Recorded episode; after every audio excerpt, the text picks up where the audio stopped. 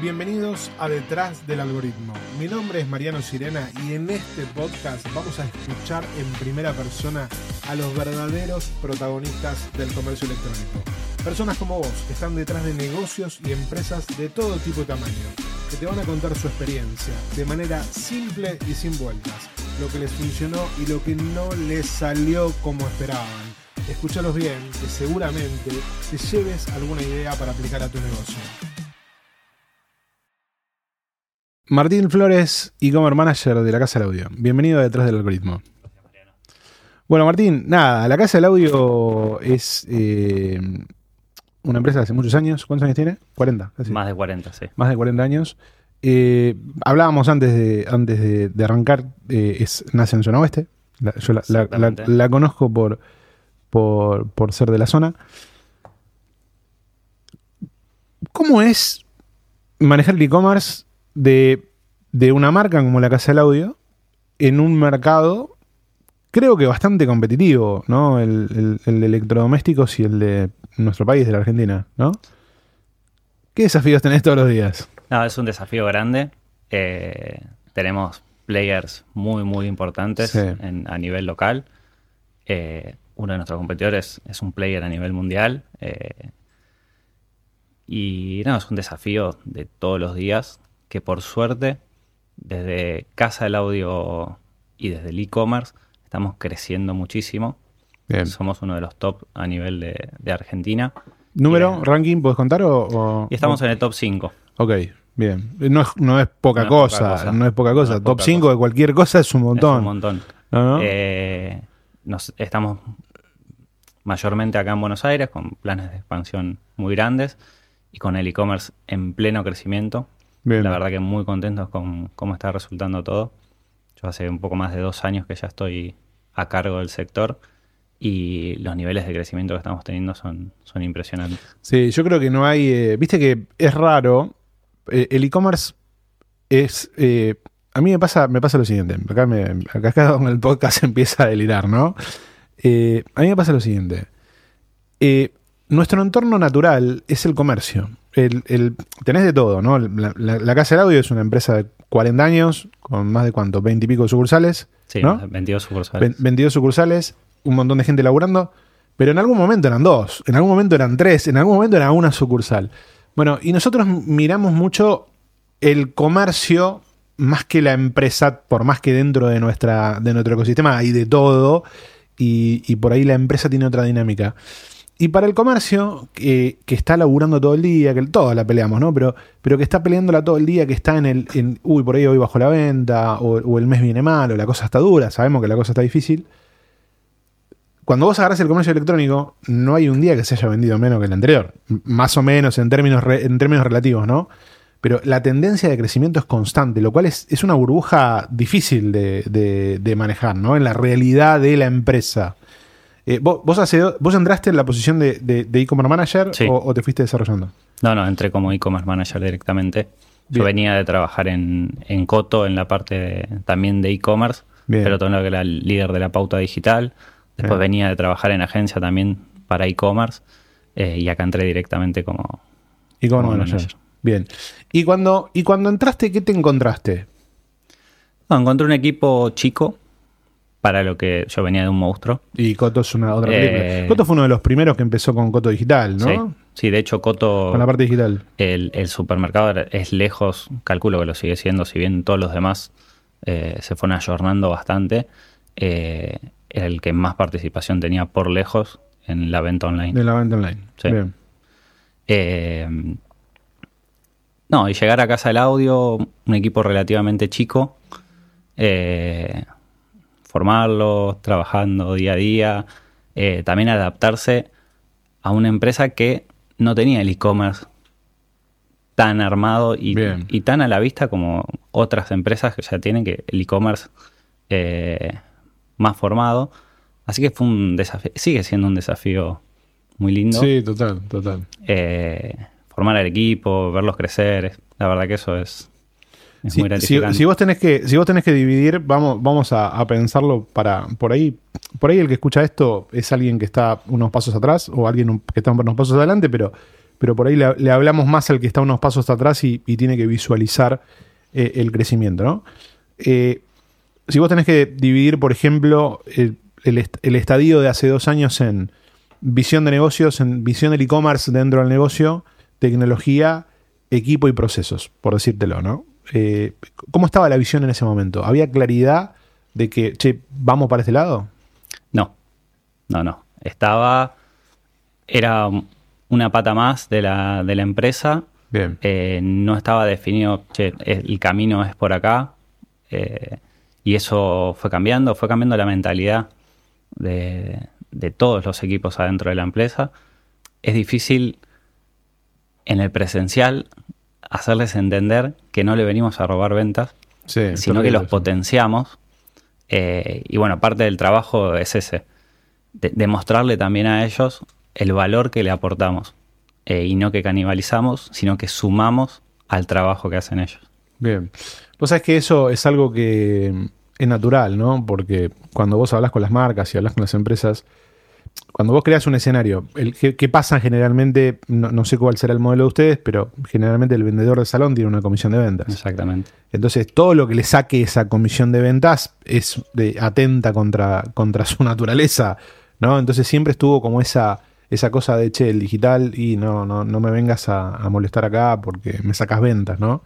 Y creo que eso es un, un modelo que las empresas tienen que tratar de resolver para, para, que, no, para que no sientan que, que uno les está comiendo. Sí, nosotros desde el e-commerce vamos siempre desde la positiva. Eh, por un ejemplo, el, el CRM. Sí. Che, no quiero que le mandes mails a mis clientes. Che, pero mira que si vos tomás bien el mail y yo les mando más mail, te compran más a vos, no me compran más a mí. Puede que me compren más a mí en un futuro, pero hoy la gente sigue eligiendo ir a, a sucursales físicas. Y más con los productos que vendemos nosotros, capaz los, los pequeños no tanto, productos grandes que los quieren ver, quieren medirlos, quieren estar seguros, que después es otro desafío que tenemos nosotros en lograr que adentro del e-commerce se saquen todas las dudas. Eh, la gente sigue eligiendo y nuestro desafío es mostrarle al resto de la empresa que nosotros le aportamos mucho para que esas personas vayan a las sucursales todos los días. Ok, mira qué interesante. Vos sabés que yo mm, recién acabo de racionalizar algo que me pasa todo el tiempo. Eh, siempre, particularmente, a mí me llamó la atención esta dinámica de que cuando vos vas a comprar algo, el vendedor de salón de cualquier categoría, eh, tap, tap, tap, tap, pasa rápido el CRM. Lo por, ahí lo veo yo, viste, que estoy, que estoy, que, que por ahí presto un poco más atención. El tipo vas a comprar, te pide un dato, documento, dirección, teléfono y tac, tac, tac, tac, y te pasa el, te pasa el mail, te pasa todo. Claro, vos, vos, lo que, vos lo que decís es, el tipo te saltea el mail porque no quiere que lo contactes, porque lo siente como un cliente propio. No, no, no digamos, no decimos que todos hacen lo mismo, pero, pero podría ser una, una idea.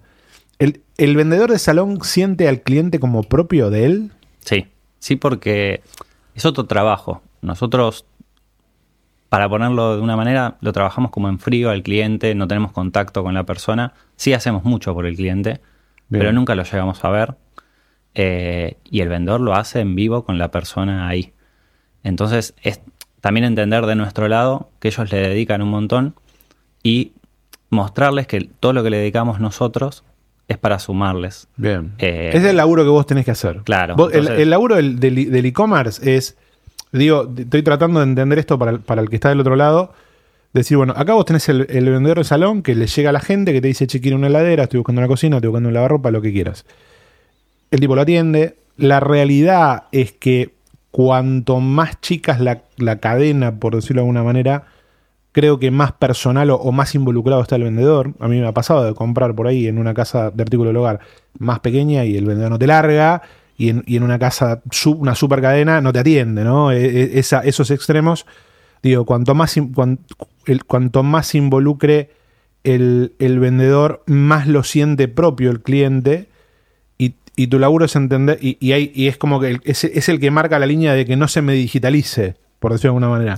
Porque si se me digitaliza el cliente, le empieza, a, le empieza a pegar el de marketing, le empieza a pegar el de e-commerce. Mira qué interesante. Bueno, y tu laburo en estos dos años, por decirlo de alguna manera, en parte, ¿no? Con, con la parte de la visión de negocio, fue tratar de hacerle entender a, a ese vendedor que en realidad estás para sumar. Exactamente. Eh, presentando herramientas nuevas que los ayuden a ellos. Bueno, Google My Business es básicamente para las sucursales. Sí, es fantástico. Lo que a nosotros nos reporta desde el e-commerce es insignificante, pero todo el trabajo lo hacemos para ellos, mostrarles eso, mostrarles las estadísticas.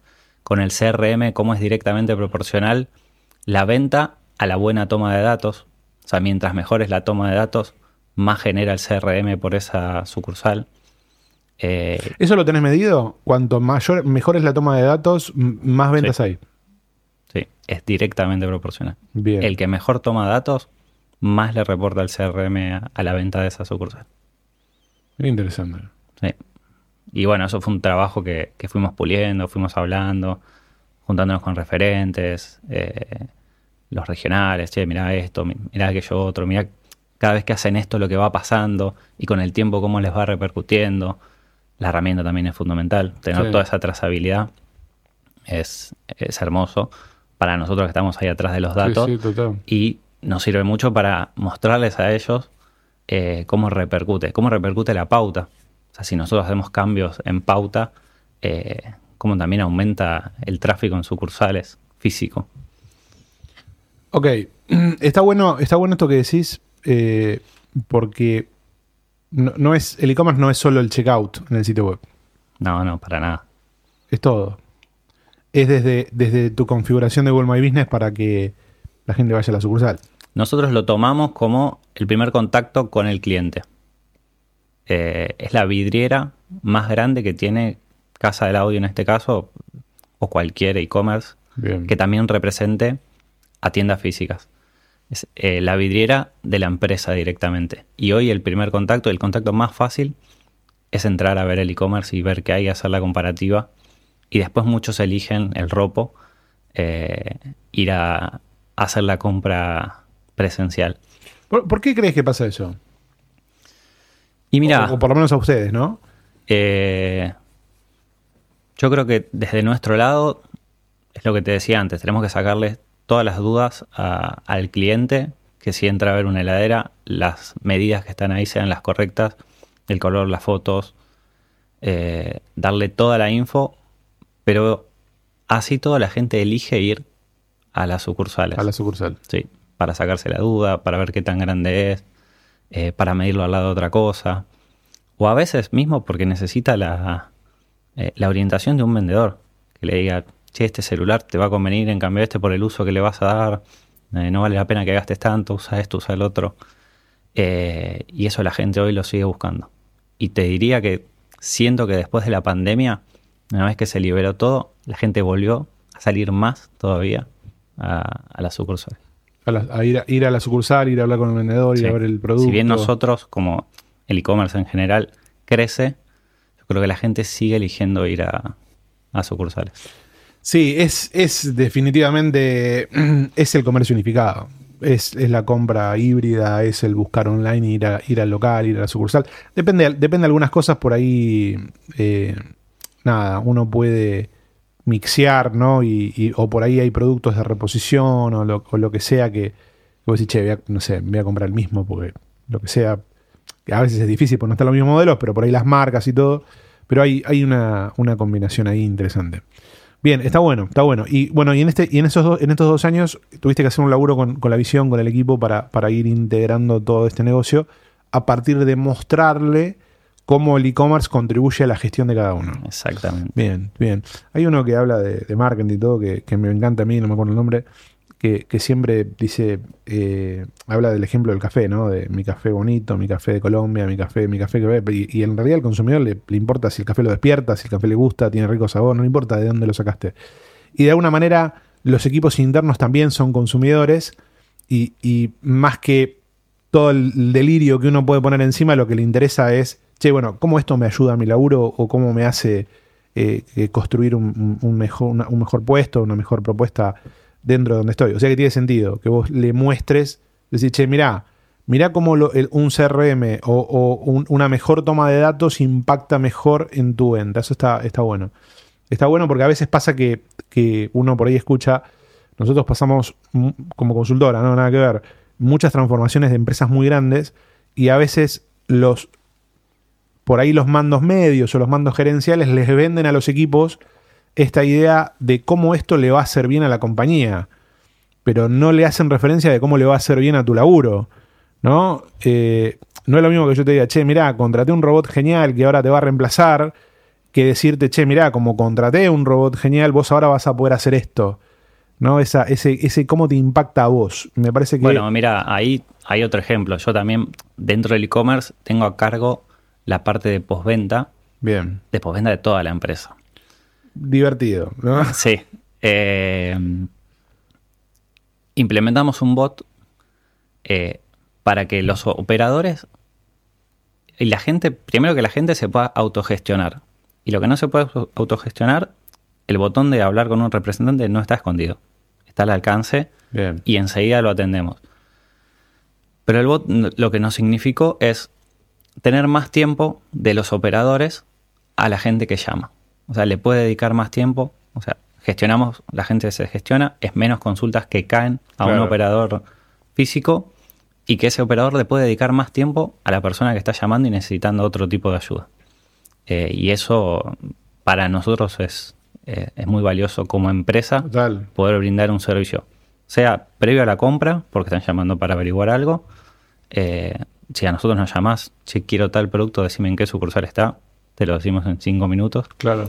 Eh, y, y eso es, es valioso. Y eso es trabajo Está también bueno. para toda la empresa, no solo para... Total, total, total. Sí, sí, pero, pero viste que esto, esto de, de- de- de mostrarle, me gusta esta idea de mostrarle al otro cómo le va a hacer bien a su laburo, ¿no? Al, al- al- porque a la larga, en, en algún punto, viste que está bueno la visión corporativa, todo, pero uno tiene la visión egoísta de decir, bueno, che, pero ¿y a mí cómo me pega todo esto? Claro.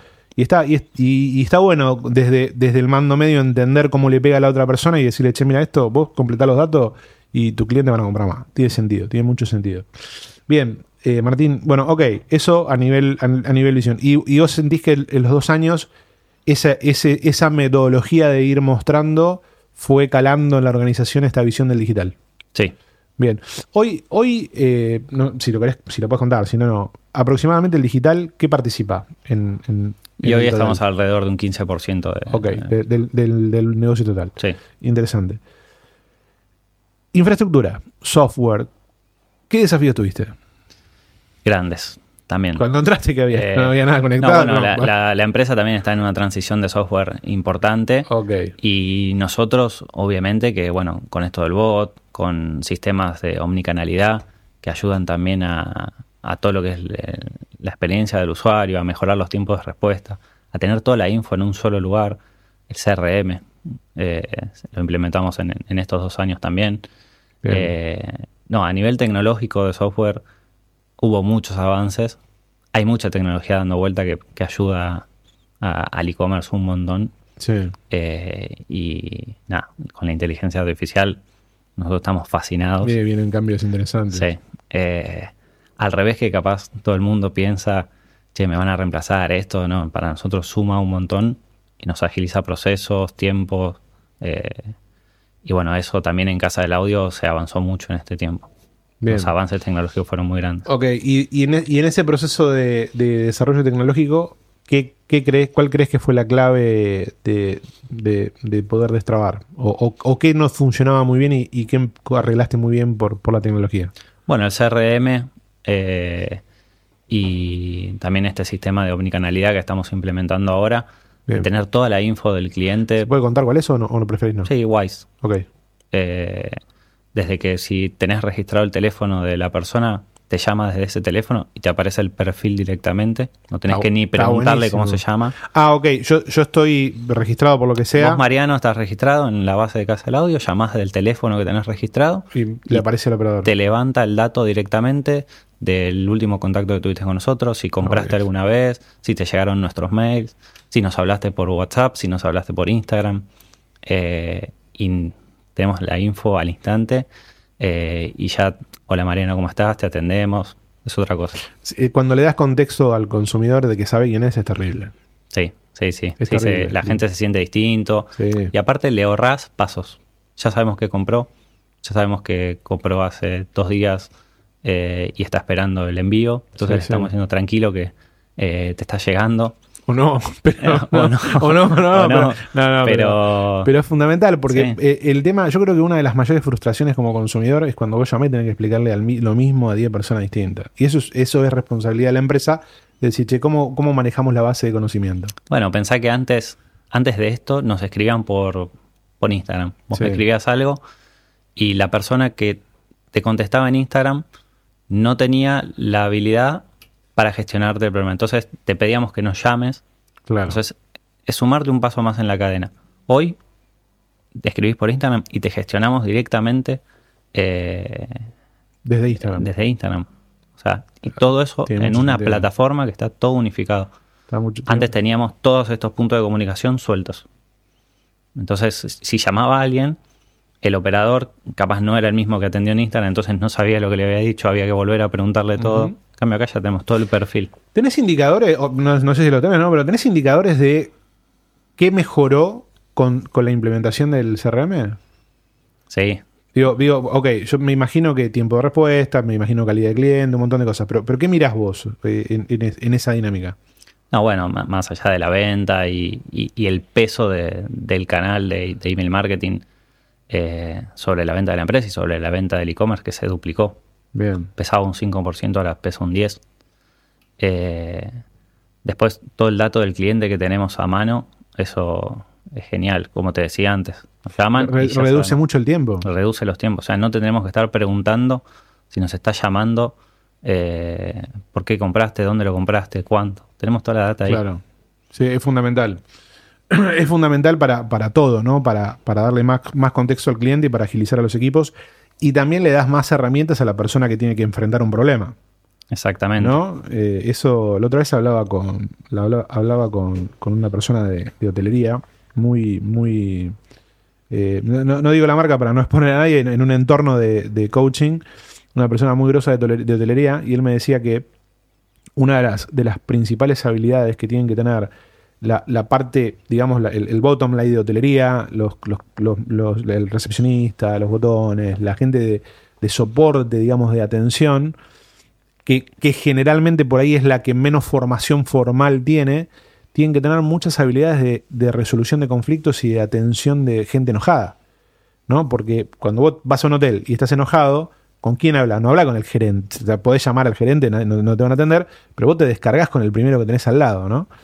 Y cuando pasa en el e-commerce pasa lo mismo. Cuando vos agarras y llamas, che, no me llega el pedido, esto se rompió, lo que sea, vos estás hablando con una primera línea. Y si a esa primera línea no le das herramientas para afrontar el problema, lo estás mandando a la guerra con un tramontina, Sí, ¿no? sí, Clara- sí. Claramente. Sí, no, que más el, al recurso y que más Total. al cliente. Porque la experiencia es malísima, tanto para el cliente como para el, desde la empresa el que está gestionando el problema. Sí. En cambio, con todo esto, eh, le das un montón de herramientas, reduce mucho los tiempos de, de respuesta, Sí. la gestión se redujo al minuto, ya están gestionando cualquier promedio, cualquier pedido, hay pedidos que obviamente Más complejo. más complejos, pero donde antes teníamos que buscar en un montón de lados, hoy está todo unificado y en un minuto estamos cerrando cualquier consulta. Bien. Y cuando entraste esto no estaba así. No, no, no, estos son avances eh, que el equipo mismo fue proponiendo, che, necesitamos esto, tenemos esta problemática, eh, y van surgiendo estas herramientas, averiguando, lleva tiempo, porque hay varias herramientas dando vuelta. Sí. Eh, elegir la correcta no, no es tan fácil, eh, pero bueno, por suerte estamos muy contentos de cómo está funcionando. Bien, está bueno eso. Está bueno. porque la- Viste que las integraciones de software son re estresantes. Por más que sea simple, es estresante. Sí, ¿Viste? Porque aparte, yo tengo un problema con esto. Nosotros eh, hicimos un problema de. un problema, un, proceso de transformación. La, consultoría es. eh, no, tiene tanta estructura, por más que la consultoría es estructurada en registros de información. Y nosotros hicimos todo un modelo de CRM, gestión de proyectos digital, todo. Y a veces eh, decís, che, bueno, pero ¿qué pasó con esto? ¿Dónde está? No, esto no lo estamos registrando en el CRM. ¿Por qué no? Bien, y, y ya empezás a ser dependiente de que todas las áreas, pero bueno, porque todavía no lo, no lo todavía no llegamos a esta área, te dicen, ¿no? Y está perfecto. Pero cómo la organización se va acoplando al, al CRM y va nutriendo cada vez más. Y es esto de que cuanto más información hay, más vale.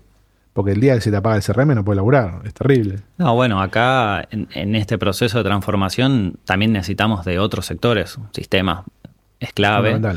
Eh, y nos pasó. Che, queremos contratar un CRM. Todos sabían que era un CRM, pero cuando empezamos a. Necesitamos pasar esta info de esta forma, todo. Che, pero esto no lo pasaron. Ah, pero no me dijiste que necesitabas esto. Che, y esto. No, pará. Vamos a una reunión. Vamos a reunir, Vamos a explicar bien a todos qué es un. CRM, qué es lo que buscamos. eh, porque venía como empantanado. Pero es, es comunicación, básicamente. Es que todos sepan lo que vos estás queriendo hacer. Estás implementando un sistema nuevo eh, con gente que por más que sepa Sí. es un CRM, no conoce la profundidad, pues no tiene por qué conocerlo no, tampoco. No, total. Eh, entonces, che, reunión de equipo, paremos la pelota, eh, necesitamos esto para esto, eh, y este debería ser el resultado final. Y ahí sale todo. Bueno, vos sabés que eh, no- yo eso lo aprendí hace mucho por, por, por suponer, ¿no? Decía, iba, iba y, y dice, che, tal, tal, tal cosa internamente y la gente le miraba como diciendo, ok, ok, ok, y después no pasaba nada, ¿no? El, las- seteo de expectativas es fundamental. Decir, che, vamos a setear expectativas y vamos a poner, vamos a definir alcance y vamos a clarificar todo lo que tengamos que clarificar antes de hacer cualquier cosa. Y eso te ahorra un montón de camino. Pero bueno, vas andando, vas haciendo, te vas metiendo y, bueno, está bien, está bien que alguien no sabe qué es RM y está perfecto que no lo sepa, pero hay que explicarle, claramente. Bueno, Martín, y eh, bueno, ok, y después te metiste, a ver, la, la otra pata fuerte eh, es producto, que, que acá eh, producto es, es complejo, digo complejo por varias variables, pero ¿cómo fue o, cómo ves el tema de... Te lo pongo de distintas formas, de distintas, preguntas juntas te voy a hacer. Electrodomésticos es un rubro que es bastante digitalizable porque, porque uno puede ver verdaderamente la información de un producto en internet, puede entender, vos decís, che, una, heladera Samsung, sabés lo que puedes esperar, por más que después vayas a querer ver el producto. Pero ¿cómo haces para competir? ¿Cómo haces primero para elegir los productos? ¿Dónde están los principales puntos de dolor? ¿Y cómo haces para competir con una oferta tan grande de electrodomésticos en el mercado? Porque verdaderamente la oferta eh, eh, es, muy es un sector muy competitivo. Sí, sí, no, no es fácil.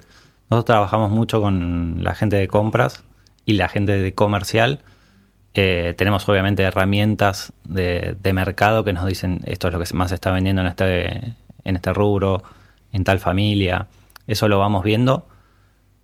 Escuchamos mucho a, a los vendedores de, de salón Bien. que nos dicen, che, está viniendo mucha gente preguntándome por esto y no lo tenemos. Entonces siempre eso tratamos de, de- de ir sumándolo. Y después, bueno, Argentina, como decías, es complicado el contexto. Es re complejo, sí. Eh, y nosotros optamos por tener mucha variedad de productos. Eh, vas a ir a casa del audio, que probablemente no lo encuentres en ninguna otra cadena de la competencia, y vas a encontrar mucha variedad de productos. Vas a encontrar 20 modelos de heladera o más. Ok, Eh, o sea que tu forma de diferenciarte es darle opciones al consumidor. Exactamente. En todas las líneas vas a tener mucha, mucha variedad de productos. Eh, vas a tener que, que elegir. Ok, está bueno, vas a tener que elegir. Está bueno el concepto. Sí, o sea, te te- vamos a dar opciones de lo que vos, ne- vos necesitas. Che, necesito un aire. Sí. Entre tantas y tantas frigorías. Bueno, tenés todas estas opciones. Decime qué más, así te puedo ayudar a, a que te lleves la mejor. eh, acorde a lo que necesitas. ¿Dónde, dónde crees que está el diferencial en, en la elección, no? Digo, vos te, vos te vas a comprar eh, un, un producto. Te voy a comprar una heladera. Te pongo un ejemplo, ¿no? Cualquiera. A comprar una heladera. Marca tal, ya sé qué marca voy a comprar. Lo primero que hago es entrar a Mercado Libre y ver por ahí. Sí. Bien, che cuánto vale. Y después puedo empezar a saltar entre alguna casa de, de artículo del hogar o, o algo por el estilo. ¿Por dónde crees que pasa la decisión verdaderamente del producto? Eso, eh, digamos, sacando la variable precio, viste que siempre está el, el- por ahí el. Nosotros decimos que eh, el consumidor va a comprar, va, va a elegir por precio si no entiende, si no hay una diferencia en el medio. ¿Por, por dónde crees que pasa la, la decisión de compra? Sacando el precio y el producto. Y yo creo que hoy es. Eh, Meli cambió mucho eso en el último tiempo. eh, a generar confianza a quién le estás comprando. O sea, que, como casa del audio generemos confianza eh, es muy importante. Y el diferencial, además del precio, los tiempos de entrega, las formas de entrega. Nosotros cuidamos mucho también eh, a a- al equipo de logística y cómo entrega nuestros productos. eh, en la postventa, en el servicio técnico, por más que ya después de un tiempo no nos corresponda a nosotros, nosotros nos metemos mucho a ayudar a la gente que tenga respuesta de la marca, que debe darle la respuesta. O sea, estamos muy ahí eh, en la experiencia de compra para que el cliente vuelva a elegirnos, no solo por precio, sino porque está conforme con nuestro. Servicio. Exactamente. Está bien, tiene sentido. Tiene sentido. Es, eh, sí, servicio tiene mucho sentido y ¿ves algún impacto en el, en el, te lo cruzo con otra cosa, el digital? Eh, ¿Ves alguna priorización de compra local, por ejemplo, que, que por ahí la gente que te compra, no sé, ustedes venden por Mercado Libre, claramente. Sí. La, la gente que te compra por Mercado Libre está cerca de alguna de las sucursales que tengan ustedes. ¿Ve- ¿Ves, ves una, la presencia física infiere en el proceso de decisión de compra? No, a, a veces no. Meli capaz es el caso donde no, no, no tanto. Nosotros hasta sentimos que a veces ni siquiera saben que somos nosotros en algún punto lo que les estamos vendiendo. Si bien eso fue en el último tiempo cambiando, la gente ya está cada vez más atenta a realmente quién es el vendedor, hubo momentos que, que no sabían, o nos llegaban consultas de otras cosas, de casas de electrodomésticos que, que no eran nuestras, no, te compré por Mercado Libre, no, pero Claro. Eh, bueno, pero viste que la gente hace esas este, cosas. No, pero en catálogo apareces vos. No, bueno, pero yo justo en ese momento. No me fui compraste a mí, no fui el que estaba ganando, me- me hubiera encantado, pero no. Eh, entonces eso confundía y hoy la gente presta mucha más atención a. Claro, a mirá que- qué loco. Yo te compro. Por ahí te vi ganando en catálogo, después compré y pensé que te compré a vos y le compré a otro. Mirá qué Claro. interesante eso. O no, o- bueno, eso sigue pasando. Che, me respondiste vos, pero también hay respuestas de, de otro. Sí, eso. Eh, y el otro capaz le respondió mal. Y te dicen, che, pero vos no, mire, mire señora, en catálogo, esto funciona así. O, eh, ese. Vos decís que no, no hay, no hay, por ejemplo, la gente de Ituzaingó no, no prioriza comprarle, comprarte porque está en Ituzaingó. Yo creo que sí, pero la estadística nos marca que, que no todo el mundo. Somos muy fuertes en las zonas en las que estamos, Sí. pero también somos fuertes en otras zonas que no tenemos tanta presencia como la competencia. Ok, bien, eso, es- eso me interesaba saber. Eh, si podés ser fuerte en una zona que no es tuya. Sí, por ejemplo, Capital no es el lugar donde más sucursales tenemos y tenemos muchísima venta en, en- en Capital. Mira, Sí, después, en, obviamente, que en todo lo que es zona oeste, zona sur, que somos fuertes, tenemos mucha presencia, pero la gente nos elige igual, más allá de que no esté físicamente. Bien, interesante. ¿Y cómo, cómo manejas el tema de los precios online? ¿Es el mismo precio que el físico? ¿Hay una variación de precios? No, nosotros eh, decimos estandarizar todo porque creíamos que la experiencia no era la, la mejor para, para el cliente. Es difícil a un cliente que te ve en la web y va a la sucursal, che, pero en la web está más barato y no te puedo respetar el precio. Tienes que comprarlo por la web, pero estoy acá. Claro, no tiene sentido. No tiene sentido. Eh, nosotros dejamos de hacer eso y la verdad que no, no funcionó. O sea, de cara al cliente eh, es todo mucho más transparente, no Bien. hay, no hay cosas raras, eh, Mismo precio en todos lados. mismo precio en todos lados. Bien. ¿Y en relación a la competencia? ¿Mirás el precio? Sí, continuamente. Continuamente. No, eso es dos, tres veces por día. ¿Cuánto están vendiendo? Sí, a cuánto están vendiendo, qué financiación, qué promociones, qué están comunicando. Eso es continuamente. Bien. ¿Y tratás de, tratás de igualar? ¿Tratás de marcar tendencia? ¿Tratás de, de, de ver por ahí, porque a veces por ahí con alguna marca que tiene mayor protección de precio, tratar de pelear que se respete el, el precio sugerido? Sí, bueno, tenés obviamente proveedores que te piden que respetes el, el sugerido eh, y, y se respeta. Y después donde tenemos margen, nosotros somos muy fuertes en, en un pago. Tratamos de diferenciarnos siempre. Un pago, tenés mucho descuento. Sí. Bien. Eh, y eso no, nos define como marca. Eh, pero sí es todos los días. Todos los días. eh, mismo para rotar productos. Tenemos la info que, no, que nos viaja de sucursales. Eh, es un, un laburo. Y el perfil de cliente es interesante porque tenés mucha variedad y, y opciones de un pago. La gente va por un... te- te- ya me estoy metiendo en tu negocio. Te- Vos, vos decime hasta dónde me podés contar. Entre cuotas y un pago. Increíblemente la gente elige mucho un pago. O sea, a veces el contexto decís, che, es raro que... Pero al haber ciertas diferencias, la gente Prefiere comprar en un prefiere en pago. un pago. Sí. Obviamente que si pones precio en un pago el mismo precio en seis cuotas, No, obviamente va a ser lo cuota. terminan comprando. Tenemos promos de esas también. Eh, te pongo seis cuotas por decir un ejemplo. Sí, sí. Pero sí, te sorprende a veces que, que en el contexto de Argentina se siga eligiendo un pago. Por eso Bien. seguimos dando la, La opción. la opción. Yo, yo eso siempre lo digo. Que no, no- en realidad me lo dijo una vez un consultor del equipo. Me dice: dice, dejamos, dejemos que el consumidor decida. Ponerle el precio, que ponerle todas las opciones y que elija cualquiera. Y ahí va- vamos a ir viendo. Y, y en este, hablaste de contexto que es terrible, ¿no? Y ¿cómo manejan ustedes las políticas de, venta en situaciones como, la que está atravesando el país, que por ahí tenés tanta incertidumbre en periodos muy específicos, ¿no? Eh, obviamente esto va a salir mucho después para el que esté para el que esté mira- me- a mí del equipo me dice no des contexto de tiempo no des contexto de tiempo pero bueno estamos a tres días de las elecciones eh, presidenciales ya pasamos las pasos. Eh, hay mucha incertidumbre y mucho vendedor de Mercado Libre te dice che yo prefiero no vender en este momento yo le digo eh, mi, mi teoría es esta si vos calculás más o menos cuánto, a- cuánto aumentaron tus proveedores en el histórico, podés estimar cuánto te pueden aumentar para adelante en función de cómo se mueva eh, el, cambio. ¿Cómo se paran ustedes en momentos de, de incertidumbre? En este caso nos toca un, cambio preciso, pero a lo largo del año tuvimos un montón. ¿Frenás la pelota o, o- o lo tenés previsto? No, nosotros lo tenemos previsto. Obviamente que puede pasar cualquier cosa. Eh, tenemos distintos planes para ejecutar. eh, depende de lo que pase. Pero no, no. De cara al cliente, si quiere comprar, Puede comprar. va a poder comprar. Eh, hay veces que situaciones hacen que, que ciertas cosas no se puedan mantener en el tiempo.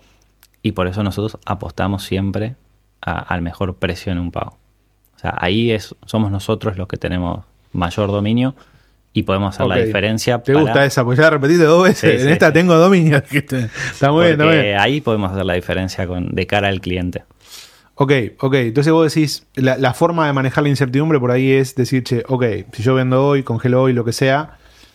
Porque el, el vendedor, de, puntualmente el vendedor de Mercado Libre, va, el comerciante, nosotros mu- muchas preguntas, una semana antes de que, de, de que algo va a venir interesante, la gente te pregunta, che, ¿qué, qué hago? Es una responsabilidad terrible, ¿no? Decirle qué hacer. Pero, ¿qué hago? Porque no sé si voy a poder reponer. Entonces, es complejo. Para mí es muy difícil frenar la venta, verdaderamente. No, es, muy difícil parar la pelota. Muy difícil. Porque atrás del negocio hay un montón de cosas. Sí, no, no, obviamente que hay que mantener el negocio, o sea que venta tiene que haber siempre. Eh, y después la del. Es difícil manejar ese margen entre perder el capital de trabajo y seguir vendiendo. Claro. O sea, Argentina nos, ayuda mucho en estos momentos para. Para, no, está Para bien, bueno, pero es un buen entrenamiento. sea saludable. Es un buen entrenamiento, es un buen entrenamiento. Está bien, pero ustedes eligen prospectar, no, no, no frenan la pelota. No, no. Eso está bueno. Eso está bueno para, para el que está del otro lado escuchando y dice, bueno, ok, ¿por dónde puede pasar, por dónde puede pasar la cosa? ¿Qué, ¿Cuáles son los, los principales puntos de dolor? Imagínate que yo me voy a, mañana me quiero poner una casa electrodoméstico. ¿Qué me va a doler? ¿Dónde, dónde- en términos de producto, ¿no? ¿Qué, qué duele? Y te va a costar conseguir eh, los proveedores. Los proveedores. Sí. Te va a conseguir. Te va a costar conseguir los proveedores, conseguir la cantidad de lineal que, que necesitas. Eh, va a llevar, es un trabajo pesadito, no, no digo que imposible, No, pero tenés que, tenés que desarrollarlo. pero tenés que desarrollarlo. Sí. Bien.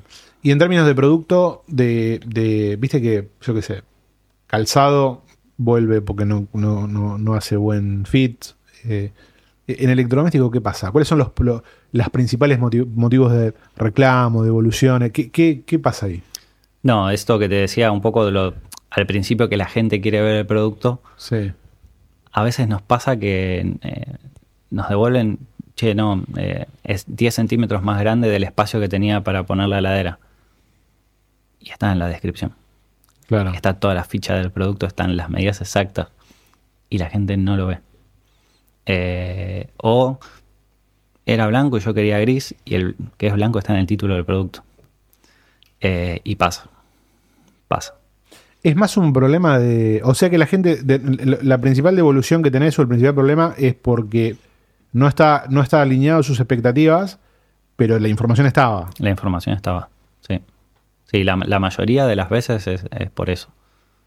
Eh, te diría que el- es el, principal inconveniente es eh, la info. Por eso estamos puliendo, tenemos catalogación siempre elaborando con la info de los proveedores, yendo a los depósitos a, verificar el producto con la misma gente de depósito, chequeando los códigos sean, las medidas, esto, lo otro, eh, para que esté lo más pulido posible.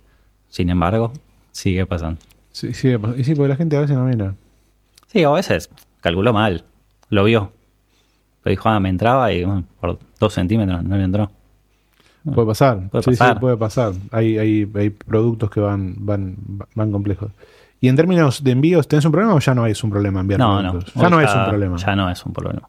Hoy no tenemos logística propia y, y tercerizada. eh, y la verdad que laburamos súper bien. De hecho, no tenemos ni problema hasta en los eventos. Ya está todo muy pulido. Pero ahora viene Ciber, ¿no? Y- Sí, ahora viene el cyber. Eh, y la gente de, de logística, la verdad que dentro de Casa del Audio es un laburo impresionante. Los hemos explotado de entregas Sí. eh, y lo han cumplido. Sí, sí, sí. ¿Y, ¿Y era así antes o lo tuvieron que transformar? No, yo entré y estaba bastante bien, obviamente que se fue puliendo, también con toda la info que vamos recabando nosotros le vamos dando feedback a, a la gente de logística para que puedan mejorar y yo creo que hoy el servicio de Casa del Audio en, en entregas es, es superior, es muy muy bueno. Está bueno, está bueno. ¿Qué, en, en estos dos años de, de- de tu experiencia como e-commerce manager, te, va, te pregunto otra cosa antes. ¿Cómo definirías tu rol dentro de la empresa? Y Imagínate que tenés que buscar tu reemplazo, porque vas a ascender, ¿eh? no te vamos a sacar. tenés que buscar tu reemplazo. ¿Qué, qué buscas? eh, yo ¿Cómo mi reemplazo ya lo tengo.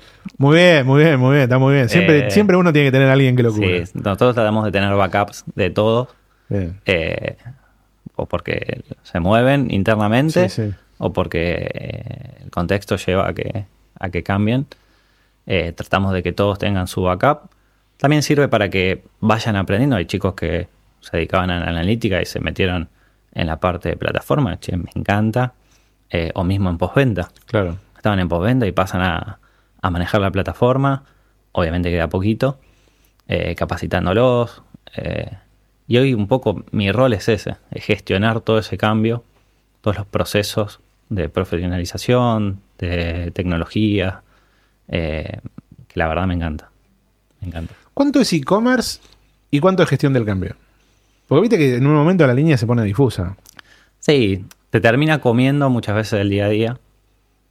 Capaz te das cuenta que después pasaste un tiempo, che, hace rato que no estoy haciendo reuniones uno a uno para ver cómo está el equipo.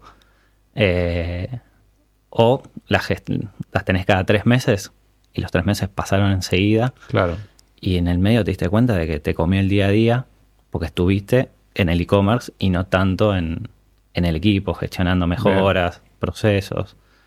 Eh, pero sí, yo creo que nuestros roles deberían tener un porcentaje alto de gestión de, de equipos, de cambio. Sí, no tanto en el día a día en, en lo operativo. No, pero viste que es complejo, ¿no? Porque uno está metido todo el tiempo. Todo el tiempo metido y, Sí. y es difícil. Y a veces cuando vos hablas que, que se ve, ¿no? En, el, en, en el, en las distintas eh, exp- expresiones o percepciones de, de los e-commerce managers yo estoy en logística, estoy en plataformas, estoy en promociones, estoy en medio de pago, estoy acá, estoy acá, estoy acá. Entonces, casi, casi que, que el, el- el gerente de e-commerce entiende toda la compañía, porque necesita Sí. vincular toda la compañía. Es que por más que no quieras, los vas a terminar haciendo. Porque mirando desde, lo- desde tu lado, te sirve a vos. Te sirve Total. entender qué pasa en las sucursales para ver cómo puedes mejorar desde tu lado. Tanto la experiencia web como la experiencia de tus clientes en las sucursales. Eh, la logística, lo mismo. O sea, de nada me sirve eh, hacer todo lo que hacemos para que después la camioneta andando le tire el producto en la puerta al, al cliente, exagerándotelo, ¿no? Sí, sí, sí, pero ahí se termina. Eh, Sí, sí, total. rompemos todo el trabajo que hacemos. Entonces tenemos que estar en el punta a punta. Total, total. En este, en este tiempo, Martín, ¿con qué la pegaste? ¿Qué, qué te salió muy bien? De los dos años. do- do- dos años. ¿Qué, deci- esta es. Y yo creo que, bueno, lo que es experiencia del cliente con todas estas plataformas que te comentaba antes, RM, Wise, la omnicanalidad, eh, mejoró muchísimo. Bien. Y la verdad que, que eso se nota. O sea, la venta es fruto de todo lo bien que, que vas haciendo. Eh, por suerte nos avala. Eh, pero creo que de cara al cliente mejoramos. O sea, la empresa ya estaba bien, tenía mucho foco en el cliente y desde nuestro lado impulsamos eso un montón. Impecable. ¿Y, ¿Y con qué la pifiaste? Y a veces la pifiamos con, con ver a otros y, y pensar que lo que están haciendo está muy bien y no confiar tanto en lo que hacemos nosotros. Eh, y nos ha pasado decir, che, pero ¿por qué nos estamos fijando si las ideas que salen de acá adentro están bastante buenas? Bueno, confiamos un poco más y nos ha pasado que nos empezaron a copiar a nosotros. Eh, y eso te decís, che, vieron que, claro, claro, que, lo craneamos acá adentro está bueno. Sí, viste que a veces uno, uno por ahí va copiando, mira, mira a otro y dice, che, esto está bueno, esto está bueno, y lo empieza a copiar y, después terminas copiando cosas que por ahí no deberían ser. Claro, pues tomás a referentes que no está mal eh, y te olvidas de lo que tenés adentro. Y surgen cosas constantemente. Y por más que sea el mismo rubro, el cliente a veces no es el mismo. No. O sea, tiene necesidades distintas, eh, tu negocio está en un estadio distinto. Sí, eso sí. Eh, y la verdad que, o sea, eso fue un pifie que por suerte hoy eh, pasó a ser una virtud. Bien, está bueno eso, está bueno. está, está, bueno está bueno entenderse también en ese punto, ¿no? De decir, che, esto que miraba, mm, por ahí no, no, debería haberle puesto tanto foco en eso. Y poder recalcularlo y, y poder verlo. ¿Qué sabes que tenés que estar haciendo y que no estás haciendo? Y es un poco de lo que, lo que hablábamos antes, estar más con el equipo. Con el equipo. Sí, a mí me gusta, me gusta. O sea, no debería meterme tanto eh, en el barro, pero me gusta estar ahí, me gusta sentarme al lado de los chicos de Che, ¿cómo hacemos esto? Eh, no tengo ese perfil de hagan esto, sino que trato de estar siempre ahí. Capaz debería estar un poquito menos, eh, porque ya el equipo vuela solo eh, la confianza está, pero a mí me gusta estar presentes y que sientan que, pueden contar conmigo. Ahí en el equipo. Sí. a veces, a veces tiene que ver con maduración del rol, ¿viste? Y decir, bueno, listo, dale, hay que soltar. Hay que, hay, hay que dejar a los chicos que, crezcan y que funcionen. Impecable. ¿Qué, qué, qué te imaginas dentro de la Casa del Audio en 10 años? Y yo creo que si bien hoy estamos ahí en el, top, podemos aspirar a, estar más arriba. Sí, sí, la empresa está, está fuerte. Tenemos la confianza, tenemos estructuras, eh, podemos llegar a, más con Casa del Audio. ¿Y qué crees, que la, qué crees que va a ser la tecnología en el rubro? Y nosotros ya con la inteligencia artificial que hoy ya estamos usando, desde diseño hasta catalogación, es impresionante. Ya empezaste a usar inteligencia artificial para diseño y catalogación. Sí, eh, lo usamos para generar textos, eh, mismo en las redes, ideas. Obviamente que hay que estarle atrás, no, no es Sí, sí, hay que, hay que, mirar un poquito. Pero, es una herramienta impresionante. Eh, nosotros la, usamos muchísimo. queremos que los chicos la, la usen. y salen cosas muy buenas de ahí. Mismo como disparadores para nosotros después. No es que la, eh, la IA te dice, che, hace esto. Che, mira, la IA me dijo tal cosa, pero me dijo eso y a mí se me ocurrió esto. Te presentan algo, che, esto está, bueno. muy bueno. Y el disparador fue, fue la IA. La IA. Sí, yo te, voy a contar algo que no, sé si debería contar. Eh, hace 15 días que salió la. Eh, viste que ya se activó la versión de audio con ChatGPT, entonces vos le podés hablar y, y, te responde. Y lo empecé a usar para discutir ideas y le digo, che, le doy un poquito de contexto y le digo, ¿qué te parece esto? Y empieza, me empezás a pimponear. Y estoy llegando a niveles de profundidad en, en, las charlas, que obviamente dentro del contexto de inteligencia artificial, pero que te dan muchos disparadores.